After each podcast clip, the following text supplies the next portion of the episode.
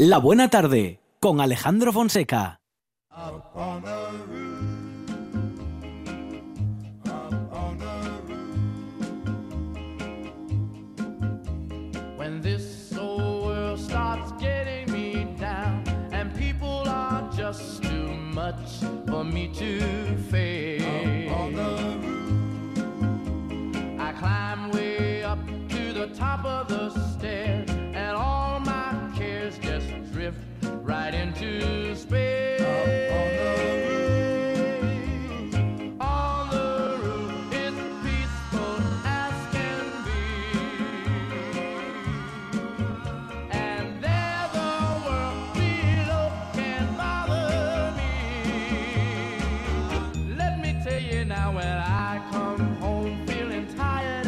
Pendientes de esa comparecencia de los ministros de Transporte, Movilidad y Agenda Urbana, José Luis Ábalos, y de Agricultura, Pesca y Alimentación, Luis Planas, eh, seguimos en esta buena tarde hablando de un nuevo material que ha venido de la mano de científicos del CSIC a ofrecernos una alternativa más robusta de codificación digital.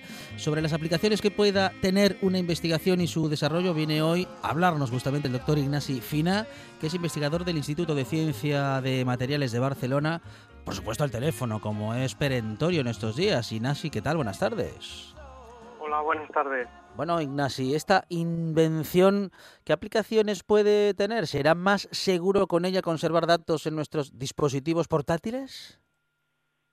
Sí, esto es de hecho una investigación que llevamos a cabo desde hace varios años y lo que hemos conseguido últimamente es eh, que los materiales, en este caso magnéticos, que nosotros estudiamos para ser utilizados para guardar información, se puedan integrar en, en dispositivos flexibles. Y esto sería tarjetas de crédito y este tipo de, de dispositivos. Así su, su aplicación sería más, más factible. De modo que haría más seguras, por ejemplo, las tarjetas de crédito que en este momento vamos a decir que tienen cierta inseguridad porque a partir de nuevas aplicaciones y nuevos usos, am, como es el de, bueno, ese, ese poder acercar am, al datáfono eh, para sin eh, necesidad de introducir la tarjeta ni pasarla por la banda magnética eh, que se nos pueda cobrar, bueno, esa facilidad también da facilidad a quienes quieren acceder a nuestra tarjeta y hacer cobros indebidos. Sí, sí, básicamente esto, ¿no? Los materiales que nosotros estudiamos, que son materiales eh, antiferromagnéticos, para ser precisos, tienen do- dos propiedades que, a mi parecer, los hacen bastante interesantes para este tipo de, de aplicaciones en seguridad. La primera es que son materiales que son robustos a la aplicación de campos magnéticos externos. Es decir, si tú tienes una tarjeta de crédito común, como la que tienes en, en tu cartera, si le acercas un campo magnético suficientemente potente, tiene que ser eh, poco potente, esta información puede quedar decodificada, ¿no? Y tu, eh, tu tarjeta de crédito o tu credencial para entrar a cualquier eh, edificio ya no la puedes utilizar, ¿no? O la tarjeta del metro, en los casos que, que utilicen tarjetas magnéticas, en las ciudades que utilicen tarjetas magnéticas. El tipo de materiales que investigamos nosotros, que son los materiales antiferromagnéticos, este problema no lo tienen. Una vez tú eres capaz de grabar la información en estos materiales, al aplicar un campo magnético externo, esta información no se borra. Y, y esto es una un- esto es interesante por sí mismo. ¿no? Después también hay otra eh, característica que los hace interesantes, que es una vez grabas la información en este tipo de materiales, podrían eh, ser eh, utilizados como memorias, como tarjetas de crédito, pero los lectores que actualmente son comerciales para las tarjetas magnéticas actuales no se podrían utilizar para leer las tarjetas eh, de crédito, las tarjetas de lo que fuera, hechas con este tipo de materiales. En concreto, una tarjeta de crédito tiene guardadito un número que es el nuestro, digamos, en forma de un código de barras, ¿no? Sí, Entonces, sí, cuando lo pasas por el datáfono o por el lector de tarjetas, Lo es lo que lee claro. este datáfono. Y utilizando nuestro material, si pasaras la, la tarjeta de crédito por el datáfono, se vería todo gris, digamos, ¿no? Sí. y no podrías ver la información a no ser que utilizaras eh, métodos de lectura eh, más, un poco más mm, específicos. Que, esto lo hacen interesante para aplicaciones en seguridad. Claro, es que mm, justamente es eh, nuestra mayor preocupación, ¿no? Em, eh, respecto de la, de la seguridad, respecto de las transacciones bancarias y respecto de las tarjetas de crédito. Eh, a día de hoy, eh, los métodos para eh, intentar, eh, bueno, en fin, sacarnos el dinero eh, de manera ilícita, pues están a la orden del día y la mayor seguridad em, es eh, e- el camino que están intentando seguir muchas compañías y con eh, bueno pues con la aplicación de estos nuevos materiales se estaría logrando en este apartado, Ignasi. Bueno, nuestra investigación quiero decir que es muy fundamental. ¿eh? Además, la financiación no es toda la que quisiéramos, ¿no? y entonces vamos pasito a pasito, ¿no? Y estamos eh, lejos de aplicaciones todo y que y que es una una cosa que, que estamos intentando acercándonos acer- acercarnos cada vez más, ¿no? Y, pero y, y aparte de esto, quería decir que también que actualmente la- los métodos que utilizan eh, para codificar la información, no para que no se vean, son métodos, son, básicamente se basan en algoritmos matemáticos, ¿no? Que esto es decir, este número que guardamos en la tarjeta lo hacemos un poco complicado, ¿no? Digamos, así explicado muy llanamente, y eso significa al final guardar más información, ¿no? Es decir, información, más información, más información, al final queda toda una nebulosa y es más difícil de codificar en la información, ¿no? Y en utilizando nuestros materiales no se- sería necesario este eh, estos pasos extras, ¿no? De, de codificación de la información mediante métodos matemáticos, todo y que también se podrían utilizar. Es Ignasi Fina, investigador del Instituto de Ciencias de Materiales de Barcelona. Ignasi, muchas gracias y un saludo desde la buena tarde. De acuerdo, buenas tardes. Y vamos a interrumpir esta buena tarde para conectar directamente con los servicios informativos. eh, rueda de prensa que ya comienza. Radio del Principado de Asturias. Servicios informativos. Horas. Minutos. Segundos.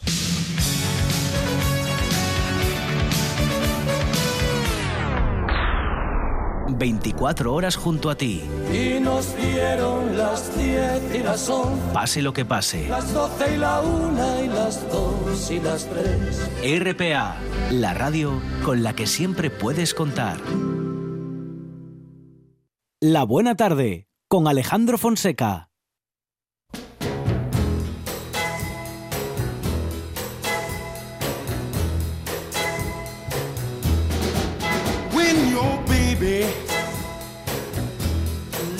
Leaves you all alone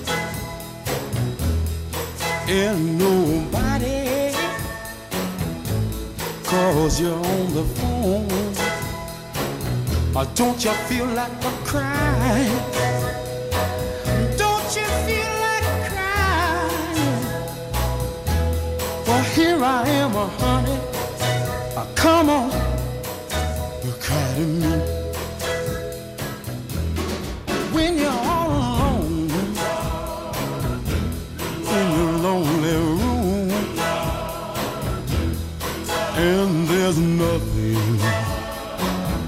but the smell of her perfume.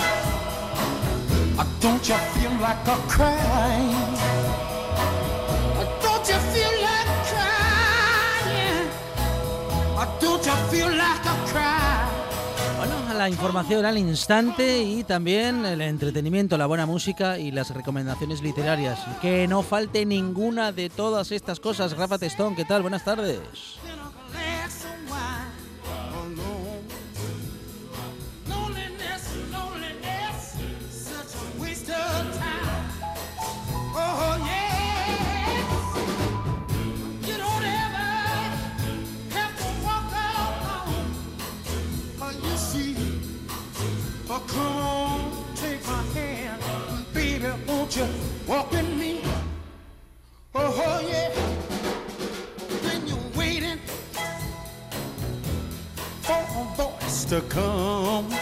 Bueno, aquí eh, tuvimos una pequeña confusión. Bueno, un servidor tuvo una pequeña confusión porque con estos cambios creíamos que íbamos a hablar con Rafa Testón de recomendaciones literarias, pero bueno, sí que vamos a hablar de literatura, pero en este caso con Laura Franch, directora de comunicación de la editorial Planeta.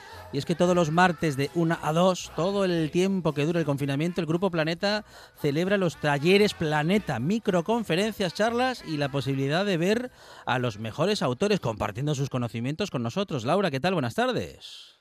Hola, buenas tardes. Muchísimas gracias por Bueno, no, no, por favor, gracias a, a ti por estar en estos minutos de radio con nosotros y por una iniciativa tan interesante, Laura, una excusa fantástica para estar en contacto directo con nuestros autores y autoras preferidos.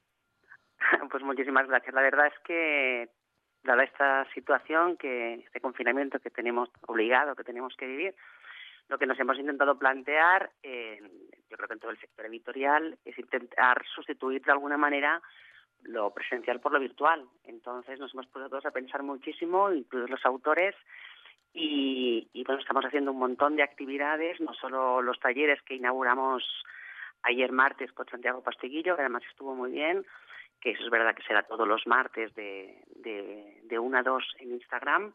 Además estamos haciendo cada día directos, fórums de lectura, los autores leen, eh, les pedimos pues evidentemente un montón de recomendaciones para hacer durante durante la cuarentena. Y ahí estamos y ellos también colaborando muchísimo y la gente lo agradece mucho, la verdad. De modo que hay que estar atento, muy atentos, eh, especialmente, como decíamos al principio de nuestra conversación, a los eh, días martes, Laura, aunque seguramente la editorial Planeta tendrá muchas cosas todos los días para que sus lectores puedan estar activos y cercanos a lo literario.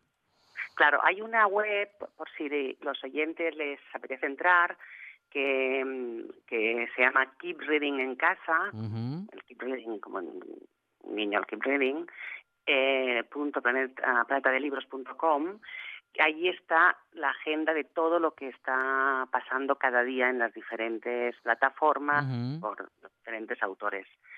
Y, y bueno, yo creo que está siendo una iniciativa muy bien, muy bien recibida por la gente y, y bueno es lo que nos toca, ¿no? Eh, en esta, en esta, en estas épocas. Además se han, se han liberado algunos libros para que la gente pueda acceder a ellos y bueno y en eso estamos.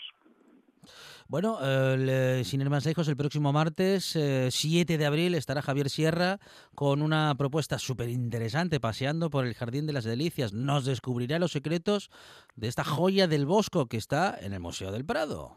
Exactamente. Luego esto es, esto es el martes 7. Ujú. que Javier domina muchísimo el Museo del Prado y, y además es un, es un fan y un gran conocedor de, de la obra de, del Bosco, pero en concreto de Jardín de las. Delicias. Luego el martes 14 eh, hacemos un paréntesis en Semana Santa. Sí. El, digamos el martes 9, el martes 14 Luz Gabás hablará de brujería, un poco de cómo eh, eh, la, la brujería, el miedo, el consenso social, las ejecuciones de brujas se han inspirado, han inspirado en algunas de sus novelas.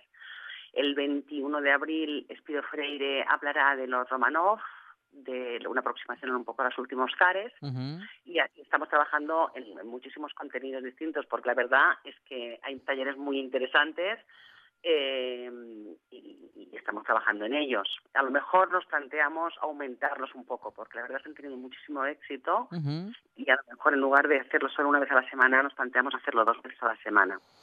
Bueno, y también tenemos el Fórum de Lectura Diario, Laura. ¿Cómo, cómo funciona? Esto ahora, por ejemplo, estaba en- está en directo, Man- mm, directo Manuel Ríos, que, eh, Manuel Ríos San Martín, que es el autor de La huella del mal. Sí. Cada día, eh, de 6 a 7, eh, los, los A ver, estamos en comunicación con Laura Franz. Laura, te hemos dejado de escuchar. A ver si se nos ha ido la comunicación. Laura Franz a Laura. Laura Franz a las dos. Bueno, pues sí que parece que hemos perdido esa comunicación ¿eh? con Laura Franz, directora de comunicación de la editorial Planeta. Nos estaba contando justamente propuestas muy interesantes ¿eh? que por parte de la gran editorial eh, se está ofreciendo a sus lectores y lectoras para que podamos estar en contacto con nuestros escritores y escritoras favoritos ah, con propuestas como la de Javier Sierra el próximo martes 7 de abril, paseando por el Jardín de las Delicias.